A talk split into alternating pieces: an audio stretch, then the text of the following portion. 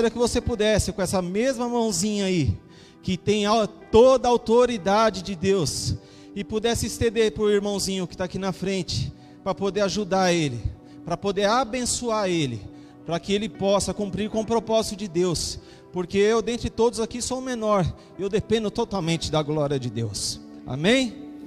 Senhor, em nome de Jesus, diante dos teus filhos, meu Deus, eis aqui o teu filho que se coloca diante da tua presença como o menor dentre todos dessa casa. Por favor, Senhor, engrandeça não o homem, mas engrandeça a tua palavra que sairá da minha boca, meu Deus, para falar aos nossos corações, que nós sejamos ministrados, que tenhamos a nossa mente aberta, os nossos ouvidos totalmente destapados, para o mover da tua graça, para o mover da tua glória, em nome de Jesus. Eu gostaria que você pudesse colocar agora essa mão sobre o teu coração e pudesse dizer: Ei, Senhor, eu me coloco com o coração aberto para a tua palavra. Coloca aí sobre a tua cabeça. E a minha mente, totalmente, como uma esponja, absorvendo o conhecimento e sabedoria da tua parte. Em nome de Jesus. Amém? Vamos ler lá então, 1 Reis capítulo 19. Todos acharam aí? Amém? E diz lá: Jezabel ameaça Elias. E Acabe fez saber a Jezabel tudo quanto Elias havia feito, como totalmente matara todos os profetas à espada. Então Jezabel mandou um mensageiro a Elias a dizer-lhe: Assim me façam os deuses, e outro tanto, se de certo amanhã, a essas horas, não puser a tua vida como a de um deles. O que vendo ele, se levantou e para escapar com vida, se foi e chegando a Berseba, que é de Judá, deixou ali o seu servo. Ele, porém, foi ao deserto, caminho de um dia, e foi sentar-se debaixo de um zimbro, e pediu para si a morte. E pediu para si a morte. E disse: Já basta Ó Senhor, toma agora a minha vida, pois não sou melhor do que os meus pais. Gostaria de trazer como título dessa mensagem de hoje: O lugar da vitória é o mais próximo do lugar da derrota. Parece ser contraditório, mas o lugar mais próximo da vitória também é o lugar mais próximo da derrota. Gostaria que você pudesse tomar o seu assento. Na verdade, essa palavra vai ser uma continuação do, do nosso curto de quarta-feira, onde o curto de quarta-feira teve como tempo, teve como seu tema não se corrompa. Fazer um resuminho aqui do culto de quarta-feira culto de quarta-feira falou sobre Elias. Nós estamos vivendo o ano de Elias. Olha lá no quadro lá, tá vendo? Olha lá, ó. Dias de Elias. Tudo a gente sabe que começa pelo reino espiritual. E a gente entende que Elias não foi alguém qualquer. Foi alguém que foi um profeta, talvez um dos profetas mais influentes dentro da onde a palavra, onde se encontra na palavra. E Elias não foi aquele que veio para poder pegar e alegrar muita gente. Assim como Jesus. Porque Jesus tinha uma palavra doce, sim ou não? Sim ou não? Mas também Jesus não veio para alisar a ego de ninguém. Jesus, a própria palavra diz que na sua boca havia uma espada, como de dois gumes, capaz de separar a alma do espírito. Ou seja, se Jesus fosse tão doce, não crucificariam Jesus. Jesus só foi crucificado porque ele se tornou uma ameaça ao Império Romano. Você não crucifica as coisas doces, você crucifica ameaças. E da mesma maneira foi com Elias, porque Elias não era uma pessoa tão amigável, tão amável. Elias, por ser um profeta, ele não vivia no cotidiano, nas praças, pelas redondezas, andando pelas ruas. Um profeta sempre era alguém separado. Um profeta, ele era consagrado desde o ventre da sua mãe. passava por um grande treinamento, anos e anos de escola, anos e anos estudando todo o Pentateuco e todas as suas leis, mais de 600 leis. E obviamente que Elias, quando todos olhavam na rua e viam um profeta descer na rua, algo iria acontecer. Por quê? Porque Deus iria falar. E quando Elias veio caminhando por sobre a rua, sabiam que algo iria acontecer. Ia dar uma chacoalhada em todo mundo. E Elias veio com uma palavra que não iria abençoar a todos, muito pelo contrário, ele traria uma maldição. Pastor, uma maldição? Uma maldição, não, talvez não uma maldição, mas sim um conserto mas interpretado por Acabe como uma, uma maldição. Acabe nada mais era que o filho do rei Ori, que assumiu o reinado. E, e ali, a primeira parte da Bíblia onde fala sobre Elias foi no capítulo 17 de 1 Reis. E a primeira, a primeira vez que ele aparece, obviamente que a gente sempre quer fazer com que a nossa primeira impressão seja aquela agradável, sim ou não? Porque a primeira impressão é aqui Fica. Só que não foi bem isso. Porque Deus não está ali para agradar a ninguém, mas sim fazer o correto. E ele pegou e disse: Acabe, haverá três anos de seca, não haverá chuva, e não haverá orvalho sobre a terra. Haverá seca durante três anos. E ele pegou então e foi embora.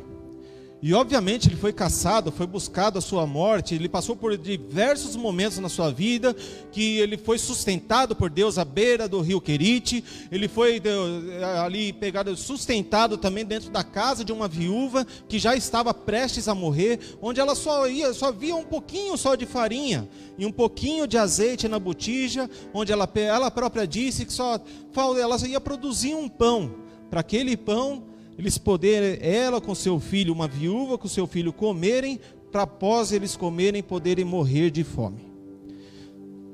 E depois, obviamente, que depois Deus pegou e anunciou, Deus trouxe prosperidade para aquela casa, né, pelo, pelo ministério de Elias, e fez com que pudesse não faltar mais a farinha, como um, um extremo milagre, o azeite não faltou mais, por mais que ela usasse, o azeite estava sempre ali no, no mesmo nível, não se acabava, não descia o azeite da botija, até que Deus deu a ordem para ele, e até que ele pegou e voltou para o reino. Daí pegou e afrontou Acabe, o Deus de Acabe, que era o Deus da tempestade. Opa, espera aí. Mas se, se Acabe tinha como um Deus, o Deus Baal, que era conhecido o Deus da tempestade, o Deus da chuva, como que não havia chuva naquele lugar? Era só, Deus, era só Acabe pegar e clamar o Deus deles. Ele, obviamente que a Elias não foi ali trazer uma palavra para poder amaldiçoar a terra, mas sim pegar e mostrar que Baal nada pode fazer, a não ser o Deus de Israel. E ali Elias, como um grande do profeta, ele pegou e recebeu a palavra do Senhor, eles subiram ao Monte Carmelo, e ao monte lá no Monte Carmelo, eles pegaram e fizeram, Elias edificou um altar a, a Deus, e os profetas de Baal, os profetas de Azera, que era a deusa né, da sensualidade, da sexualidade, da, da, de toda aquela região, eles também levantaram um altar e eles fizeram um desafio. Olha, o Deus que responder com fogo, esse será o nosso Deus a partir de hoje. E ó, então até o meio-dia, ó, Acabe, pega aí, Jezabel. Até o meio-dia, os seus profetas estarão clamando para que Baal responda com fogo sobre o sacrifício. Após o meio-dia sou eu, tá bom? Tá bom, fizeram o trato tudo bonitinho. O que acontece? Os profetas de Baal, os profetas de Azera ficaram ali clamando, clamando, clamando e nada começaram a oferecer mais sacrifícios e nada, começaram a se cortar para derramar o seu próprio sangue como, como oferta de sacrifício a Baal. Baal nada respondeu. E tanto é que o tratado era até meio-dia, já era três horas da tarde. E ele ia só assistindo aquele show ali. E nada aconteceu. Tanto é que muitos acabaram se morrendo por hemorragia, pelo seu sangue já ter já escorrido sobre a terra. E então já não tinha mais o que fazer. Elias falou: Posso agora? Já é três horas, era meio-dia. Posso agora? Vai que aqui não sai mais nada. Elias só pegou, juntou as doze pedras, reconstruiu o altar, depositou 12 galões de água sobre, não só sobre o sacrifício, mas sobre a lenha, sobre as pedras, molhou tudo até que a água se escorresse. E aí ele pegou e só se ajoelhou diante do altar e clamou, e o fogo desceu, com apenas uma oração. Se você não participou dessa ministração de quarta-feira, que eu estou trazendo um breve resumo, gostaria que você pudesse olhar para a pessoa que está do seu lado e pudesse dizer: Você não sabe o que está perdendo. Porque Deus tem muito a fazer nas nossas vidas. E a gente fica dando uma de difícil.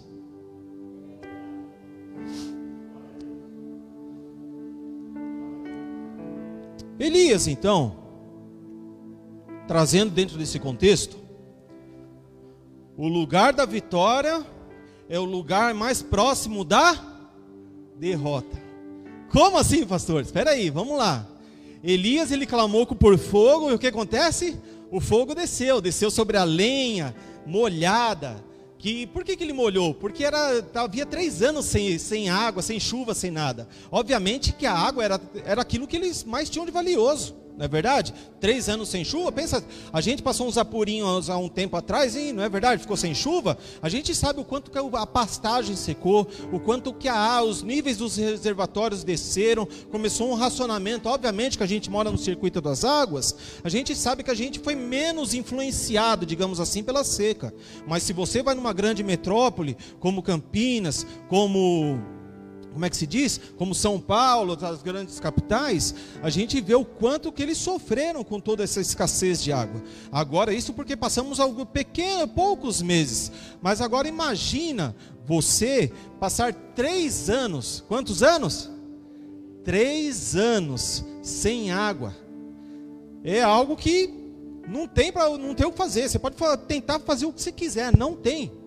E, eles, e Elias pegou então a sua maior oferta, porque ali era uma oferta, não era que ele queria molhar para ver se pegava fogo, não. Ele pegou a sua maior oferta, que era a água, aquilo que mais tinha de valioso naquela época, naquela hora, naquele exato momento, e despejou sobre o altar. Com isso, como eu acabei de explicar, coisa, é, Baal tinha 450 profetas, todos eles foram mortos. A Zera tinha mais 400 profetas, todos eles influenciados, nada mais, nada menos por Jezabel, a mulher do Acabe. Uma mulher influente, uma mulher que conquistava fácil as pessoas pela sua maneira de persuadir, de comprar as pessoas, de influenciar e também o que? De inibir. Sabe por quê? Porque aqueles profetas eles dependiam do pão do palácio. E obviamente Jezabel sabia como comprar as pessoas. Então, para que os profetas, que eram profetas dos deuses de Israel, o que, que eles fizeram? Começaram a se sentir ameaçados, não só por Jezabel, mas também por perder o seu conforto, perder as suas comodidades, os seus luxos, que assim eram oferecidos. Então, eles acabaram se corrompendo. E todos eles, porque se corromperam e abandonaram o rei de Israel, todos eles foram mortos à espada e foram levados os corpos até, até próximo ao rio, ao rio Jordão, que é o rio Queribe, o córrego Queribe, né? Querite. E diante de tudo isso, a gente sabe que o ministério de Elias era um ministério de fogo, um ministério, digamos assim, que nessas épocas de festa aí, eu acho que Elias ia ganhar um belo de um dinheiro. Por quê? Porque quando ele orava, era fogo que descia, abria mar, era um show pirotécnico. O cara, onde ele pegava, clamava, Deus respondia com fogo e fazia aquele show. Mas, quando, quando chegou um mensageiro e chegou diante de Elias, o que, que o mensageiro pegou? Chegou, Jezabel, Elias, mandou te trazer um recado. Que amanhã, nesse mesmo horário, a sua vida estará da mesma maneira que todos os profetas dela. Já pensou receber esse recado? Ou seja, Elias estava recebendo um recado de morte. Eu já recebi uma palavra que eu ia morrer. Aliás, não uma, mas duas vezes. Não tem coisa pior. Se eu tivesse um recado agora, que você vai morrer, você ia receber ele com alegria? Não está dando para ver que você está de máscara, mas só faz assim, ó, só baixa assim e mostra um sorrisinho ou mostra uma tristeza aí, mostra aí.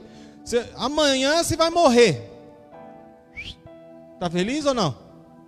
Não dá nem para tirar a máscara, ó, me recuso, isso aí eu não recebo de jeito nenhum. Mas eu quero te dizer, mais cedo ou mais tarde nós estamos numa contagem regressiva. Sim ou não? Não tem jeito, filho. Nós estamos na contagem regressiva. E o que, que nós estamos fazendo com os nossos dias? Da mesma maneira, Elias, quando ele recebeu essa palavra, muitos de nós talvez recebemos uma palavra, mas beleza, vai acontecendo um negócio de ruim, mas vamos tocando o barco. Eu vou fazer o meu melhor para isso daí não acontecer.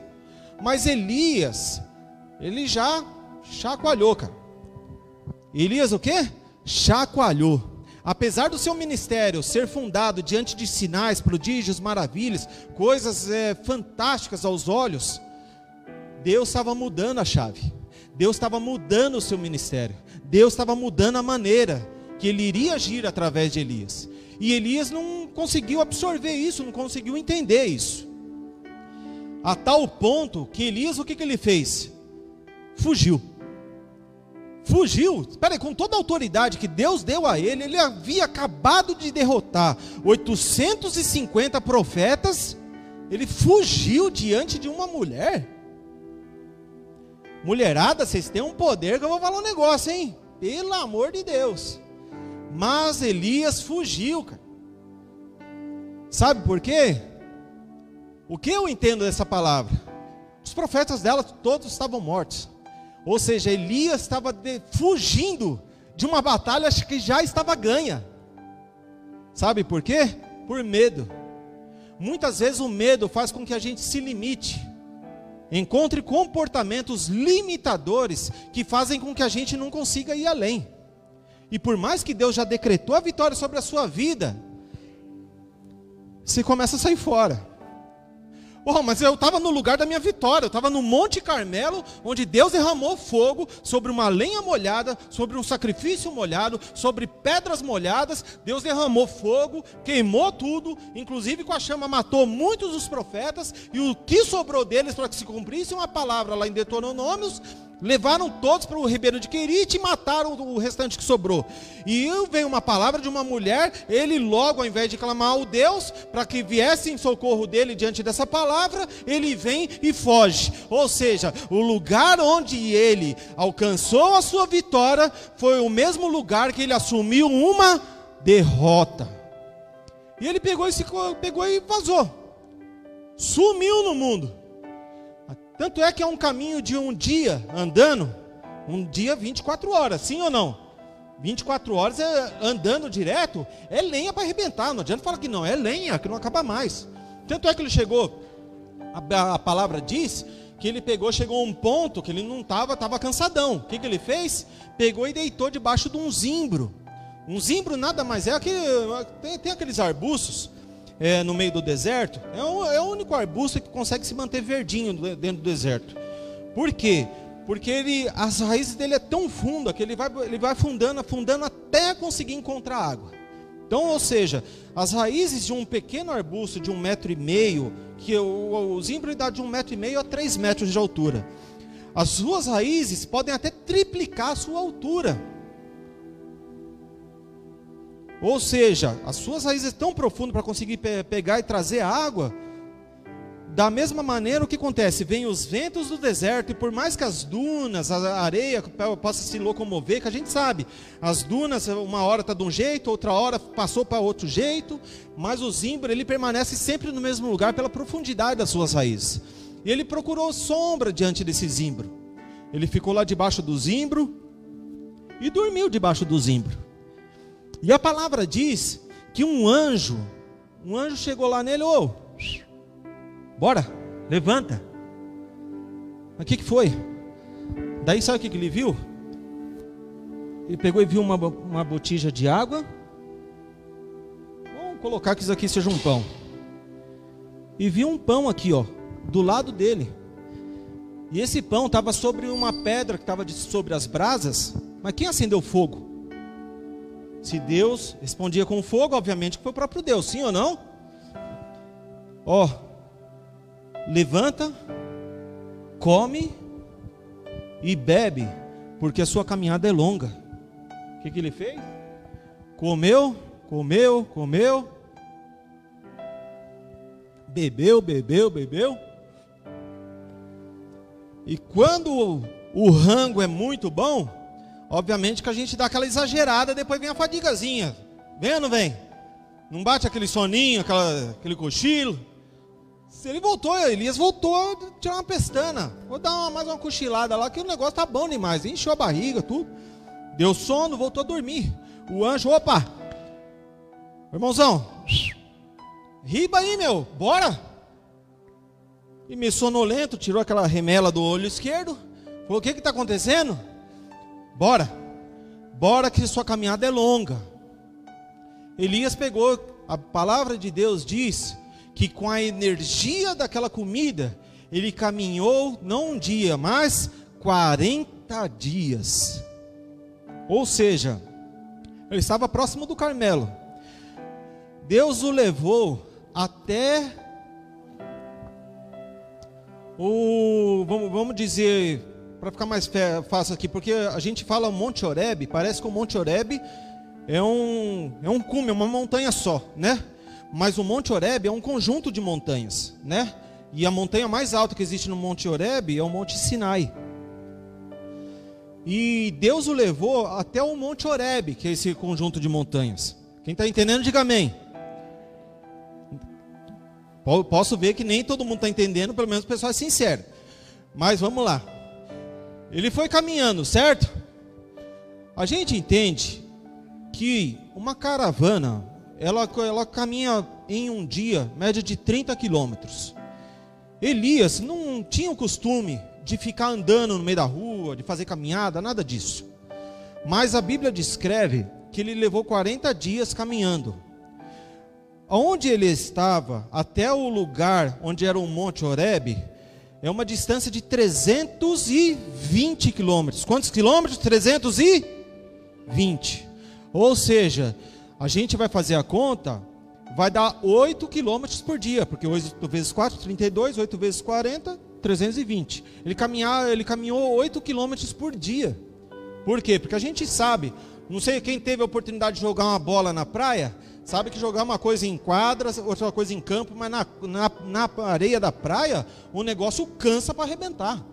E obviamente que ele estava caminhando sobre deserto, área desértica, areia. Então, ele, obviamente, por mais que ele pudesse dar umas passadas mais largas, a coisa não rende. E ele pegou, caminhou durante 40 dias para viajar esses 320 quilômetros para chegar até o Monte Oreb.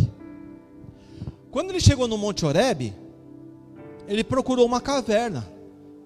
Porque lá no coisa no Monte Sinai, eu tive a oportunidade de ir para lá, no, coisa agora no, em outubro do, do ano 2019. Você vai subindo, e como aquelas, aquelas montanhas, elas são tipo arenito, sabe? Bem um cascalho e tal. Ele é uma pedra bem, digamos assim, bem porosa. E existe diversas, diversos buracos, diversas é, cavernas que tem ali, onde todo o povo que, que mora ali à redondeza, aqueles nômades, eles pegam e usam aquelas cavernas como lugar de morada, para poder se escapar do sol durante o dia, como também do frio à noite. E ele pegou e foi procurar uma caverna para ele poder entrar. Quando Elias entrou dentro dessa caverna, ele não entrou lá por um propósito qualquer. Não era para escapar somente do sol. Não era somente, digamos, para escapar do frio que faz a noite. Elias ele queria escapar do propósito de Deus. Ele queria escapar dele mesmo. Ele queria buscar a sua morte. Lembra lá no versículo 4 que ele diz assim, ó: E ele se foi ao deserto, caminho de um dia e veio e se assentou debaixo de um zimbro e pediu em seu ânimo a morte e disse: Já basta, ou seja, chega. Ó oh, Senhor, toma agora a minha vida, pois não sou melhor do que meus pais. Ou seja, ele queria procurar a sua morte. Ele não estava fugindo de nada. Ele estava fugindo de si mesmo do propósito que Deus tinha na vida dele. E então a palavra diz logo em seguida que Deus veio e soou a voz dentro da caverna. Elias, o que, que você está fazendo aí dentro da caverna? Em outras palavras, Deus estava dizendo: Elias, você tem tanta coisa para fazer. O que, que você está fazendo aí? Elias, usando uma pedra como travesseiro. Se a gente fosse entender o quanto que Deus tem a fazer na nossa vida, e por causa dos nossos erros e a nossa maneira de conduzir a nossa própria vida, pensa que está indo bem, achando que está fazendo o correto, colocando a cabeça no, numa pedra, achando que é travesseiro e pensando que está confortável. Quantas atitudes da nossa parte, a gente força uma situação, se lasca, mas mesmo assim ainda acha que está indo bem. É porque a gente não sabe o que Deus tem a nos oferecer. É porque a gente realmente não conhece aonde a bênção pode nos levar. E Elias escutou a voz novamente. E Deus trouxe alguns sinais para ele. Sabe por quê? Porque muitas vezes a gente pede sinal para Deus.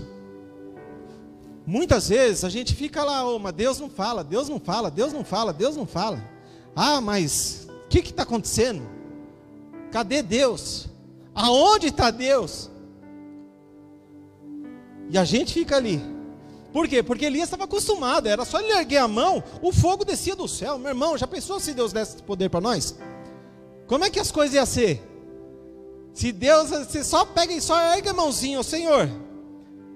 Tem hora que a gente está meio nervosinho com a esposa, fala, Senhor, pega aquela moezinha ali, ó. Moezinha não, que é meio alta.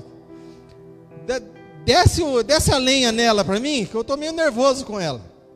Ou mulheres, vamos lá, que vamos puxar também para o lado das mulheres, né? Que a gente não tem que, né? Tem que ganhar elas também, né? Que nós homens a gente pensa que é um santo perfeito, mas tem uma horinha que nós dá umas bancadas que é feia, né? E a gente daí tem hora, sim ou não, mulheres, que dá vontade de esganar o marido, sim ou não? Como diz o pastor Cláudio Duarte, que passa aquela vontade de cometer um homicídio doloso quando há a intenção de matar. Não é verdade? Não dá vontade? Tem hora, mulheres? A gente aproveita essas horas aqui. Mas, vamos lá. Elias estava acostumado, o quê? Clamar e a coisa acontecer. Mas ei, ele ficou chamando Deus, nada. Ficou chamando Deus, nada. Tanto é que quando ele pegou para que se acabasse a maldição dentro do, de todo o reinado, ele precisou, lembra que estava quantos anos? Três anos e meio sem água, né? Três anos e meio sem chuva. E o que acontece? Não só para mostrar que Deus tinha poder, derramou fogo, e depois Elias precisou clamar porque o povo estava com necessidade de água. Sabe o que, que ele precisou fazer? Pô, era fácil, era só, Senhor, manda água aí. Fechou, resolvido. Mas o que acontece? Não resolveu. Senhor, ele só não falou em nome de Jesus porque Jesus ainda não tinha vindo, né? Ele estamos no Antigo Testamento. Mas, Senhor, manda chuva. A gente está precisando. O povo está precisando.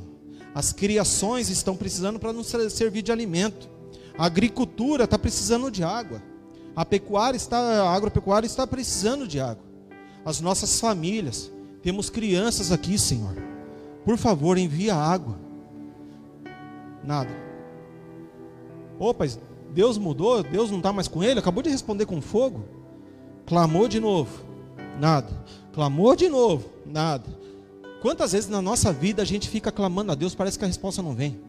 Parece que o céu está fechado, a resposta não vem.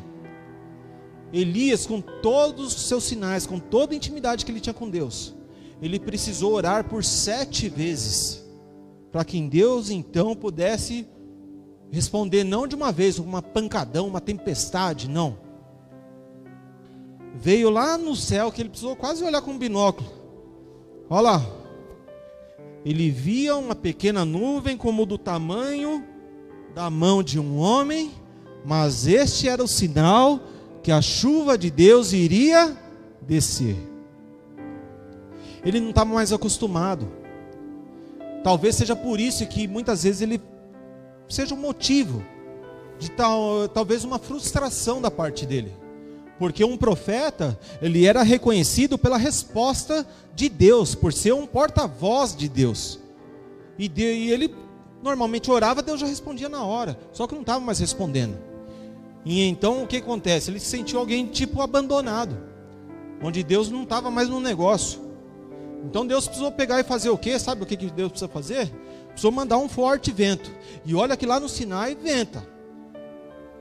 Lá no Sinai são mais de 7 quilômetros de subida. Mas não vai pensar que é qualquer subidinha, não. Thaís com o João está acostumado a fazer umas trilhas, certo? Pensa aquele topzinho que a gente olha assim, até arrepia. Será que a motinha vai dar conta de subir? Porque se nós for na coragem, nem que nós tomamos rola, mas nós dá um jeito, né? Mas pensa naquele topzão mesmo. É desse jeito o Sinai. Tem hora que você tem que subir meio cavocando na unha. E não só isso, como se alcançou lá em cima, depois tem mais 700, agora não lembro certinho. Eu lembro que eu tenho anotado isso daí. São mais de 700 e poucos degraus de pedra. Quando eu cheguei lá em cima no Sinai, o vento, gente, é uma coisa absurda. O negócio é, é meio assustador. Porque o, coisa, o vento, não sei se passa por meio das colinas lá, mas pega uma força. O vento é muito forte. E aqui a palavra diz que Deus soprou um vento muito forte. Não é um vento forte, é um vento muito forte. Ou seja, além daquilo que é o normal. Mas a voz de Deus não veio no vento forte.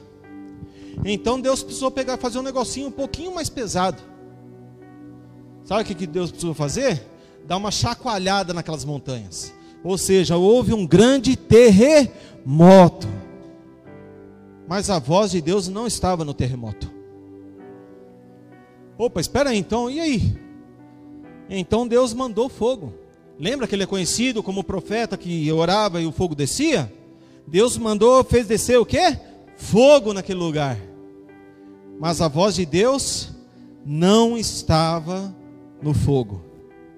Sabe por quê? Porque não era daquela maneira que Deus iria responder novamente. Deus havia mudado o processo.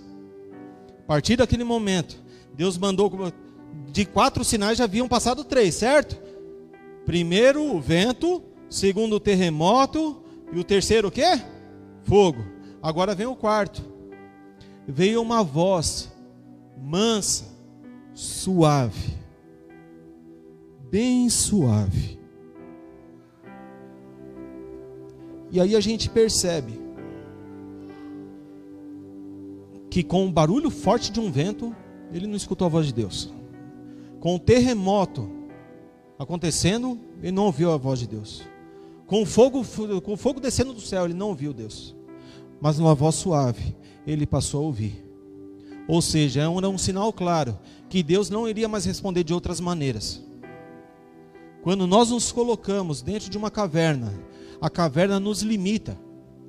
Ele limita a nossa audição, porque a gente não pode ouvir aquilo que está externamente. Por mais que exista um barulho e as coisas precisam dar uma chacoalhada, a gente não percebe. Quando Deus está derramando fogo, a gente não sente o calor dele dentro da caverna. Mas quando a gente se coloca sensivelmente à voz de Deus, aí você passa a ouvir.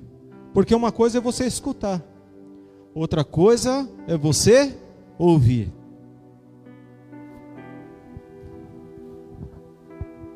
Vamos lá.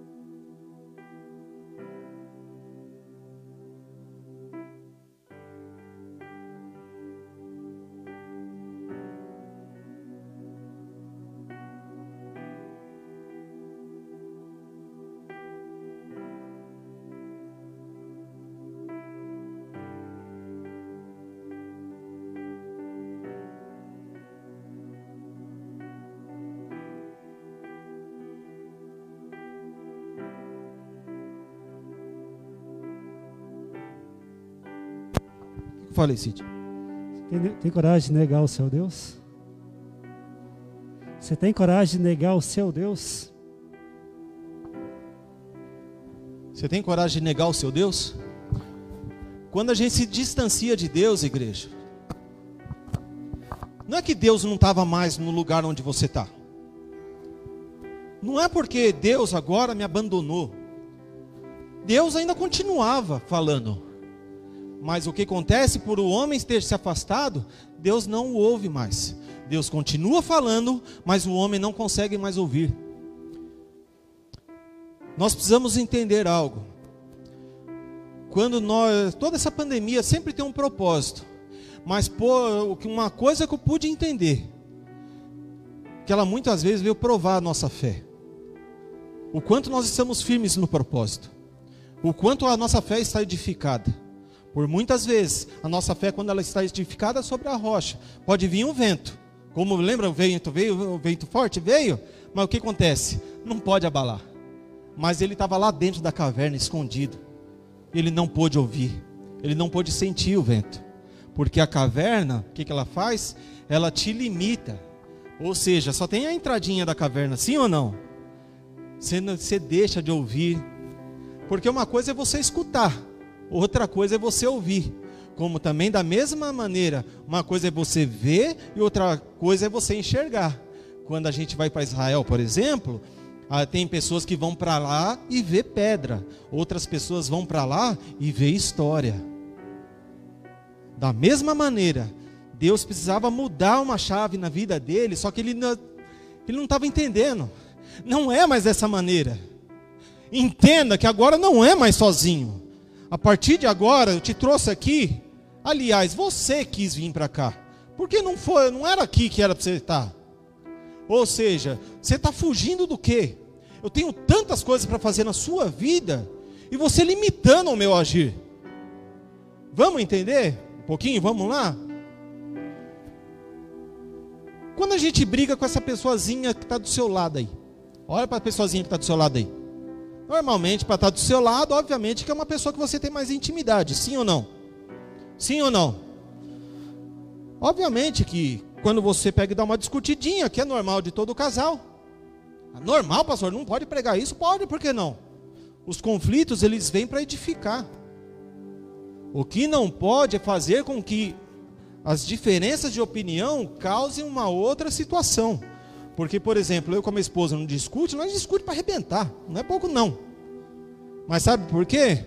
Porque tem vezes que a gente não entende o modo de pensar um do outro. Ah, não é bem por aí. Pera aí. Vamos pegar aqui. Por quê? Vamos, vamos chegar junto aqui, vamos conversar. Por quê? Porque eu, talvez tem muitas vezes que eu não entendo ela, como tem muitas vezes que ela não me entende. E aí, por causa disso, eu vou criar uma situação a qual vai me pegar distanciar dela. Tem vezes que nós maridos com as nossas esposas ou vice-versa, quando existe uma discussão, vai cada um para o seu canto. Cada um se isola, causando o que? Distância.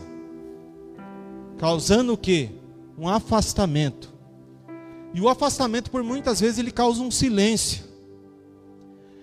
E no silêncio, lembra da caverna? A caverna nada mais tinha que a não ser um silêncio. Só que a gente não entende, mas o silêncio, muitas vezes, ele fala muito mais do que, umas, do que palavras. O silêncio, por muitas vezes, ele vem na nossa mente criar situações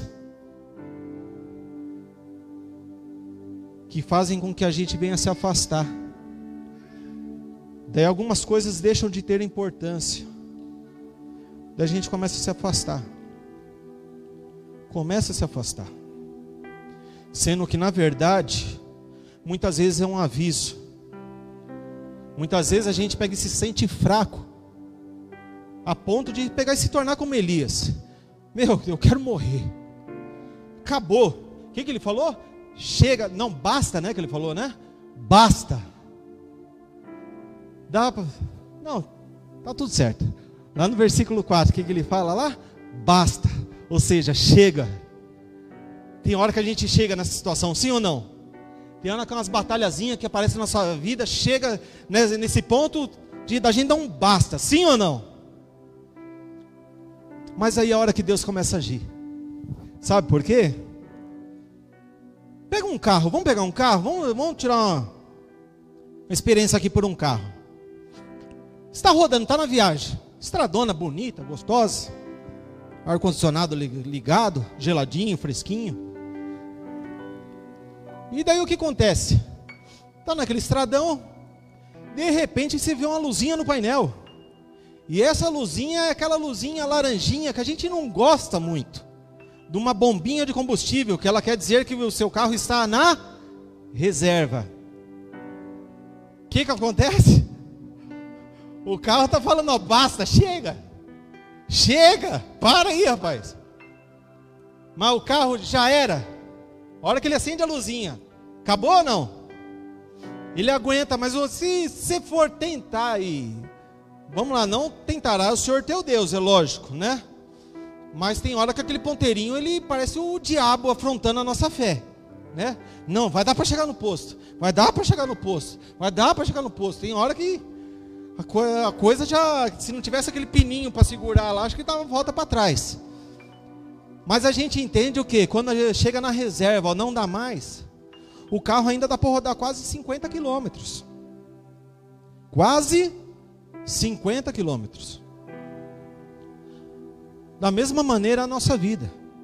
Quando a gente chega no basta, ainda tem lenha para você queimar.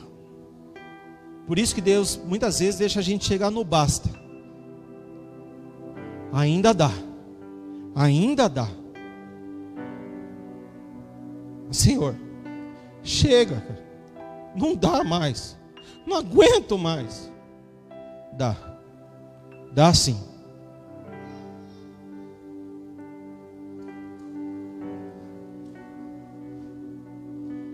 Tem muitas vezes que Deus permite com que a gente chegue no fundo do poço. É porque um pai não ama o filho que ele permite isso? É porque um pai não gosta do filho? É porque um pai não, não tem prazer?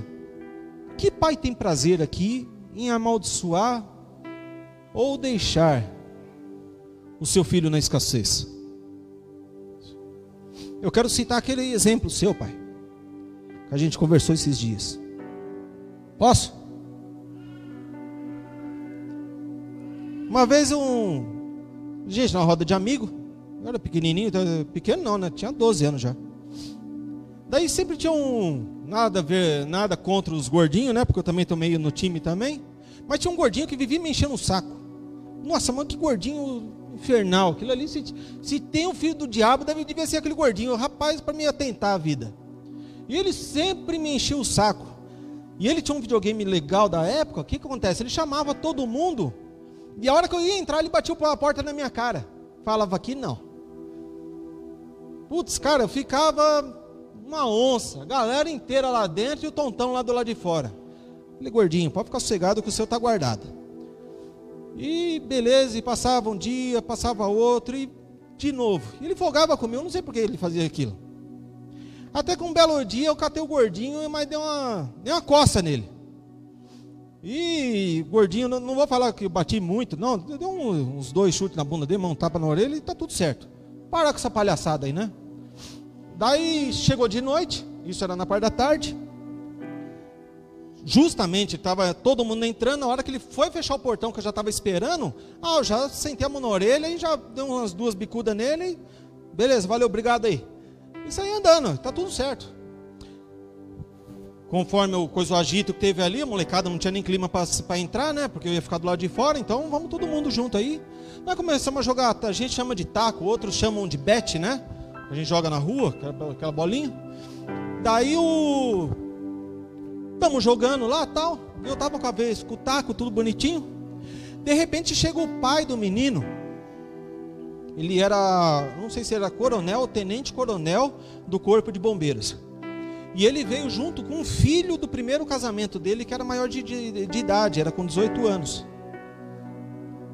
E esse, a hora que eles pegaram e chegaram assim, eu falei, caramba, vai dar caca aqui. E eu segurando o taco aqui, qualquer coisa eu corro, né? Vamos ver o que, que vai dar. E eu, eu só ali.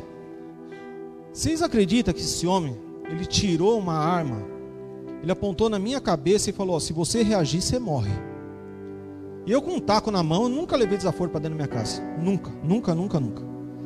Só que eu vi assim, ó, é melhor um covarde vivo do que um corajoso morto. Ele pegou e falou pro filho dele, ó, bate nele. Eu com um taco na mão, meu irmão, de verdade, eu não ia, jamais. A primeira coisa que eu ia fazer era mirar na cabeça e dar. E se ele, se ele não tombasse, eu ia ter perna para correr. Mas com uma arma na cabeça, mirada na sua testa, eu falei, é melhor pegar e jogar o taco. Soltei o taco e esperei.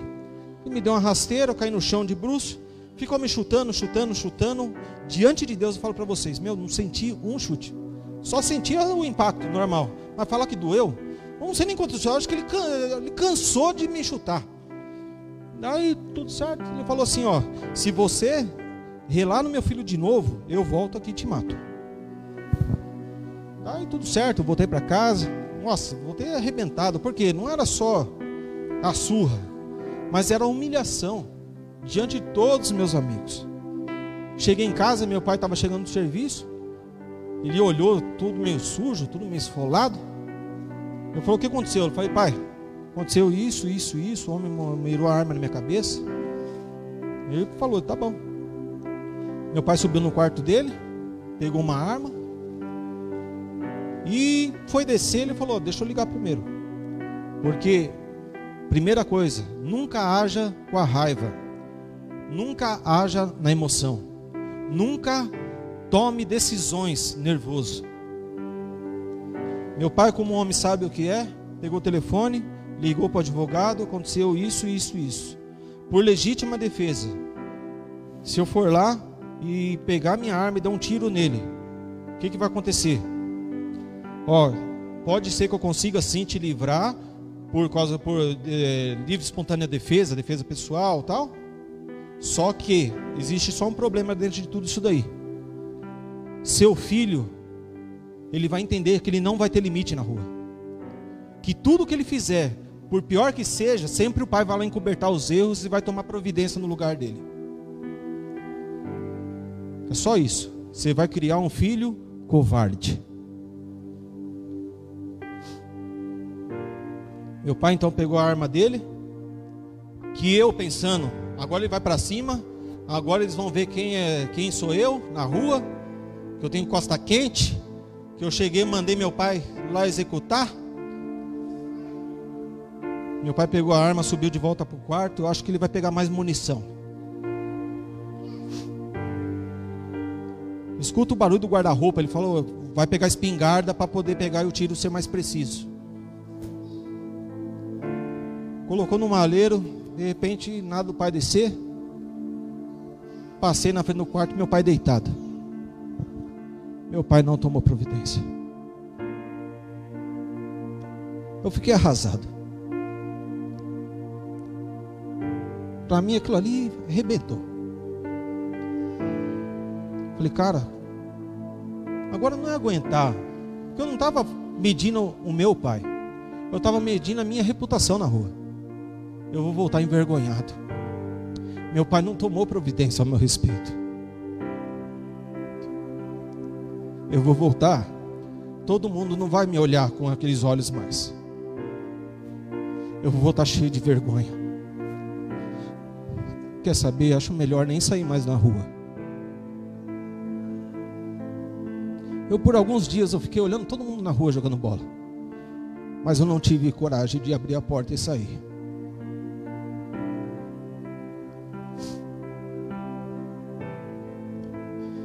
E posso dizer, foi uma das melhores coisas que aconteceu na minha vida. Meu pai me ensinou a ser homem com atitude de sabedoria. Ele não respondeu conforme aquilo que eu queria, mas conforme aquilo que eu precisava. Ele por diversas vezes já me falou que aquilo doeu mais nele do que em mim. Só que o que eu entendo aqui, que Elias estava passando pelo mesmo processo. Deus não estava respondendo como ele queria mas era segundo aquilo que precisava. Muitas vezes a gente começa a medir a Deus. Será que está valendo a pena? Será que está certo? Parece que a gente parece que quanto mais busca, parece que menos coisas acontecem. Parece que quanto mais a gente se sujeita e abre mão, porque ser crente, gente, não é fácil não. Alguém fala que é fácil, é porque tem uma vida tudo errada por trás. Porque envolve renúncia, envolve abrir mão de muitas coisas, envolve muitos valores a serem deixados para trás. Só que lá na frente a gente vai entender, hoje eu entendo, que muitos prazeres, que para mim era prazer, que eu tive que abrir mão, não eram prazeres, eram engano. E hoje eu posso te dizer,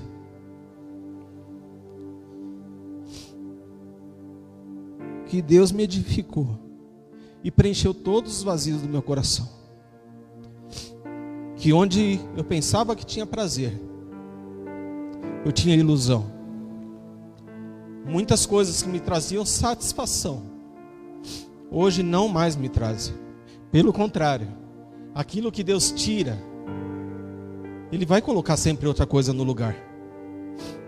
E lembre-se também que por muitas vezes Deus te dá algo, mas muitas vezes Ele quer de volta.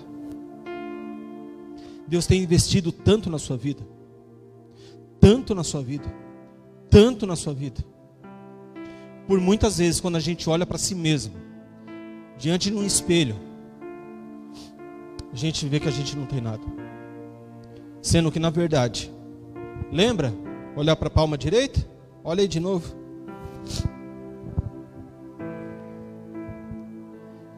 Essas mãos têm poder para fazer tanto, tanto, tanto, tanto. E o que está sendo produzido? A igreja está dispersa. Nós, como filhos, estamos afastados pela, da presença do Pai muitas vezes, porque a gente não quer respeitar a maneira que Ele age conosco. Não existe mais respeito, não existe mais reverência Carol com a Sidney. Carol com o Sidney que abriu hoje o culto, né? O culto começa às seis e meia. As pessoas chegando já ou no momento do louvor, após o louvor. Não existe mais reverência. O amor vai se esfriando. Sabe por quê? Porque às vezes a gente não está correspondendo, Deus não está correspondendo com as nossas expectativas. E aí deixa de ser prioridade passa a ser segundo plano. Deixa de ser a importância. Numa escala de 1 a 10 em prioridades, não Deus, mas aquilo que Deus confiou sobre a sua vida. Em uma escala de 1 a 10, Vamos lá, o 10 é obviamente que é Deus sobre tudo, que ama o Senhor sobre todas as coisas, legal. O 9, ah, minha família. Ah, o 8 é não sei o que, é meu trabalho, é não sei o que. Tá, tá, tá. Mas vamos lá, diante daquilo que Deus entregou na sua vida um dia. Mas pastor, não tenho ministério. Já era para ter. Mas pastor, eu ainda não tive uma palavra. Tem sim. Mas eu, se falaram para mim, eu não lembro, porque ninguém profetizou nada na minha vida, que não sei o que, não sei o que, não sei o que. O próprio Deus profetizou. A gente pega lá, é um versículo que eu sempre uso, porque eu sempre achei um versículo super importante na nossa vida. E obviamente que ele está lá ainda quando ele estava formando o homem. Capítulo 1, Gênesis capítulo 1, versículo 26. E disse Deus: façamos o homem a nossa imagem conforme a nossa semelhança e domine. Se você acha que não tinha uma palavra, eu quero te dizer que você tem uma palavra. E ela está lá em Gênesis capítulo 1, versículo 26. Façamos o homem a nossa imagem conforme a nossa semelhança e domine. Olha lá de novo você se convencer. Não vão ficar de pau, não. Olha lá de novo. Existe domínio aí, certo? Sim ou não? O que, que você está esperando para dominar? O que, que você está esperando para dominar? Dominar o que, pastor? Dominar os seus medos, dominar o seu próprio eu, dominar a sua insatisfação dominar o seu ego, o seu eu, dominar sua boca, dominar o cartão de crédito. Quantas coisas estão te dominando, te tirando da presença de Deus? Quantas coisas estão tirando a sua paz? O que, que você está esperando para dominar tudo isso? E às vezes a gente vai lá para a caverna, ao invés de dominar, oh, 850 profeta, cara, não é qualquer coisa não, gente. É um exército. Uma batalha já ganha. Mas o lugar da vitória é o lugar mais próximo da derrota. Uma decisão pode te tirar do trajeto da vitória para te conduzir à derrota. A falência, não só falência de negócios, falência dos sonhos, das frustrações. Porque o diabo não veio ao mundo, como é que diz a palavra? Ele veio para matar, roubar e destruir. Quantos sonhos estão morrendo? Quantos cristãos estão perdendo a sua fé? E nós, muitas vezes, nos colocando dentro da caverna. Gostaria que você pudesse fechar os seus olhos. Fechar o olho, pastor, é isso mesmo.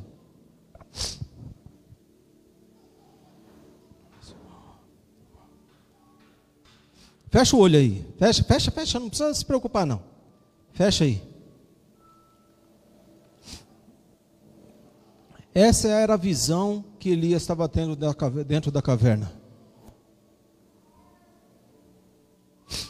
Sozinho, no escuro. Fecha o olho aí, não abre não. Essa era exatamente a visão que Elias estava tendo. não se via nada, não se sentia nada, não se percebia nada.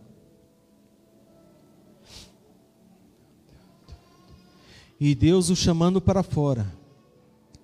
Ele foi até a porta, a palavra de Deus diz que ele foi até a porta, mas ele não saiu,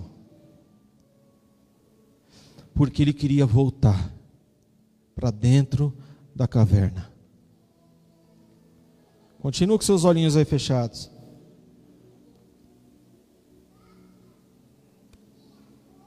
E aquela caverna já estava fria. Já estava gelado. E então Deus precisou chamá-lo.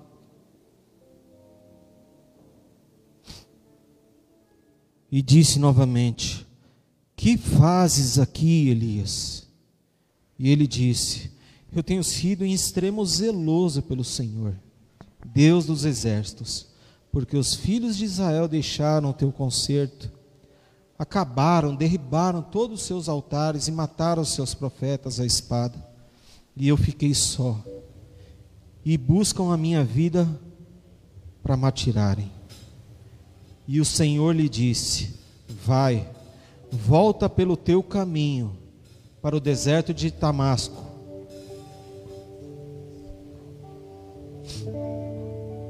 Olha aqui para mim.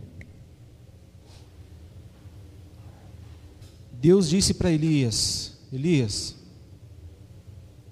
levanta. Elias, levanta. Volta pelo teu caminho. Ou seja, voltar para o mesmo caminho. Sabe o que, que Deus estava falando para ele? Vamos recomeçar tudo de novo? Vamos lá? Sabe o que, que Deus estava falando para Elias? Eu vou te dar uma segunda chance. Nada acabou. Pelo contrário, eu tenho muito a fazer. Volta pelo teu caminho, pois sabe como o que? Deus apertou um pause quando Elias quis fugir. Ele voltou lá do começo de novo Aí Elias, agora você está no lugar certo. Você voltou pelo mesmo caminho, certo? Elias foi, ficou lá debaixo do zimbro. Depois ele foi lá, debaixo da caverna. Elias, volta pelo mesmo caminho. Voltou. Voltou. Agora sim. Vamos apertar o play aí, só que agora é outra trajetória. A partir de agora, você vai fazer conforme eu mandar. E Elias teve um dos ministérios mais bem-sucedidos que a Bíblia descreve. Elias mudou o destino de uma nação. Elias mudou não só o destino dele, mas de toda a sua descendência, de uma maneira qual que quando ele pegou um moço para poder pegar e já estar tá junto com ele, para suceder ele, para dar sequência. O que, que ele fez? Eliseu, Elias fez sete grandes milagres. Eliseu, quando ele chegou diante de Elias, Elias passou para ele porção dobrada. Ou seja, quando nós estamos no propósito, tudo começa a fluir de uma maneira muito maior e muito melhor. Aquilo que a gente estava pensando, estava encontrando conforto dentro de uma caverna, não era aquilo que Deus tinha. O travesseiro que ele achava que estava confortável, que era uma pedra, não era aquilo que Deus tinha. Quando ele voltou para o propósito, ele pôde seguir a sua trajetória para um rumo de um caminho de sucesso, de conquista, de honra em todas as áreas. E ele não só conquistou em si, mas também a todos ao seu redor. Quer ser abençoado? Quer conquistar? Quer honra sobre a sua vida? Quer sobre a sua vida multiplicação? Gostaria que você pudesse se colocar de pé.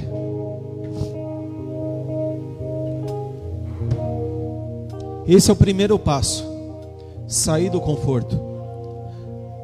Levanta, Elias, levanta, volta pelo teu caminho. Ou seja, vou te dar mais uma chance. Ou seja, volte à essência de onde eu coloquei sobre a sua vida. Ou seja, volte à essência do primeiro amor. Igreja, precisamos estar voltando, retornando à essência da verdadeira adoração do verdadeiro amor, do verdadeiro zelo, do verdadeiro cuidado com a palavra de Deus, com aquilo que Deus tem para a sua vida. É algo tão grandioso, só que por mais, eh, muitas vezes a gente sabe, mas a gente quer conduzir da nossa maneira. E a gente desperdiça tantas coisas. Gostaria que você pudesse fazer um propósito comigo nessa noite. Em poder retornar a um lugar que você nunca deveria ter saído, que é a essência do primeiro amor. Gostaria que você pudesse colocar a mão no seu coraçãozinho aí. Senhor, eu quero pedir ao Senhor que tudo aquilo que aconteceu com Elias, que muitas vezes nós vemos essa palavra viva sobre nós, que muitas vezes é os mesmos problemas que nós nos identificamos. Mas nós queremos abrir o nosso coração, fazer com que a nossa vida não seja conduzida pelos nossos próprios pés, pela força de um destino, ou como deixar empurrar a vida com a barriga aí, mas queremos viver os teus princípios, queremos estar debaixo dos teus propósitos, do teu mandamento, daquilo que o Senhor sonha conosco. Pai, a partir de agora nós queremos renunciar. Diga comigo, eu renuncio os prazeres que a vida tem para mim, mas eu recebo os prazeres que Deus tem para mim. Eu renuncio muitos dos meus sonhos ou todos eles, para poder viver os sonhos que Deus tem para mim. Eu renuncio o meu eu, para que Cristo viva em mim, e assim eu seja imagem conforme a semelhança de Deus. E agora erga sua mão direita e que a partir de hoje eu domine sobre todas as coisas. Olha aí para sua mão direita. Partir de hoje, eu tenho domínio da parte de Deus. Se eu não tinha uma palavra, hoje eu tenho. Eu domino. Diga aí mais alto: eu domino. O domínio está sobre mim. Aleluia.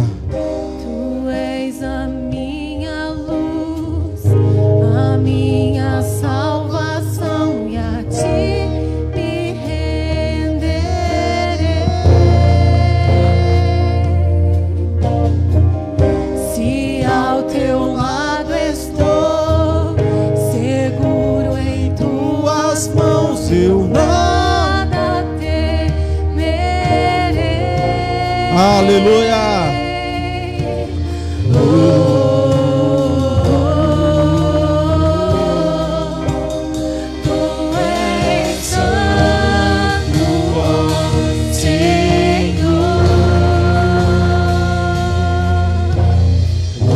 Vamos erguer as nossas mãos, vamos adorar.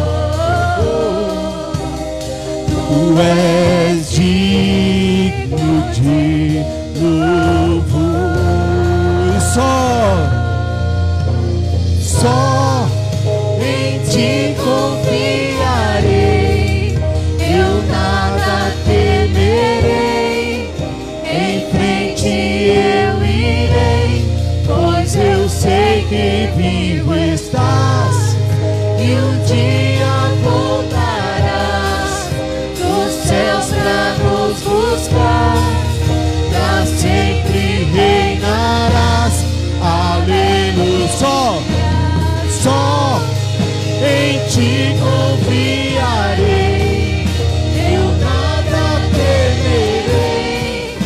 Em frente eu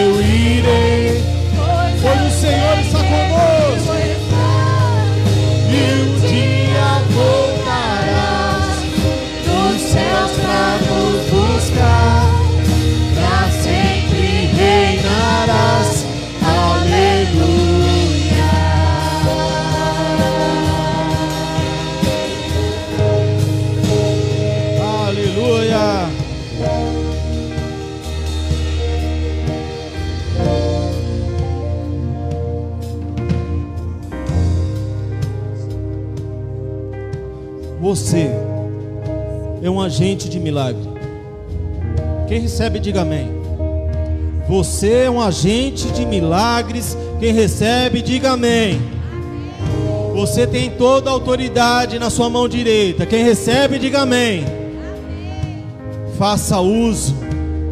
Sabe o que, você faz? Todos os dias de manhã, levanta, não é mais um dia. Hoje é dia de dominar. Hoje é dia de prevalecer. Hoje é dia de vencer. Hoje é dia de conquistar. Todos os dias tem essa palavra viva no seu coração. Eu nasci para dominar. Eu nasci para conquistar. Eu nasci para frutificar. Chega. Basta. Mas não é um basta porque eu cansei, vou desistir. Não. Seja corajoso. Levanta a tua cabeça. Diga, eu sou vitorioso. Chega de caverna. Chega de caverna, igreja. Rasga, rasga o seu eu. Chega. Ei, chega. Chega. Aquelas vestinhas bonitinhas, um palitozinho, uma aparência só para os outros ver.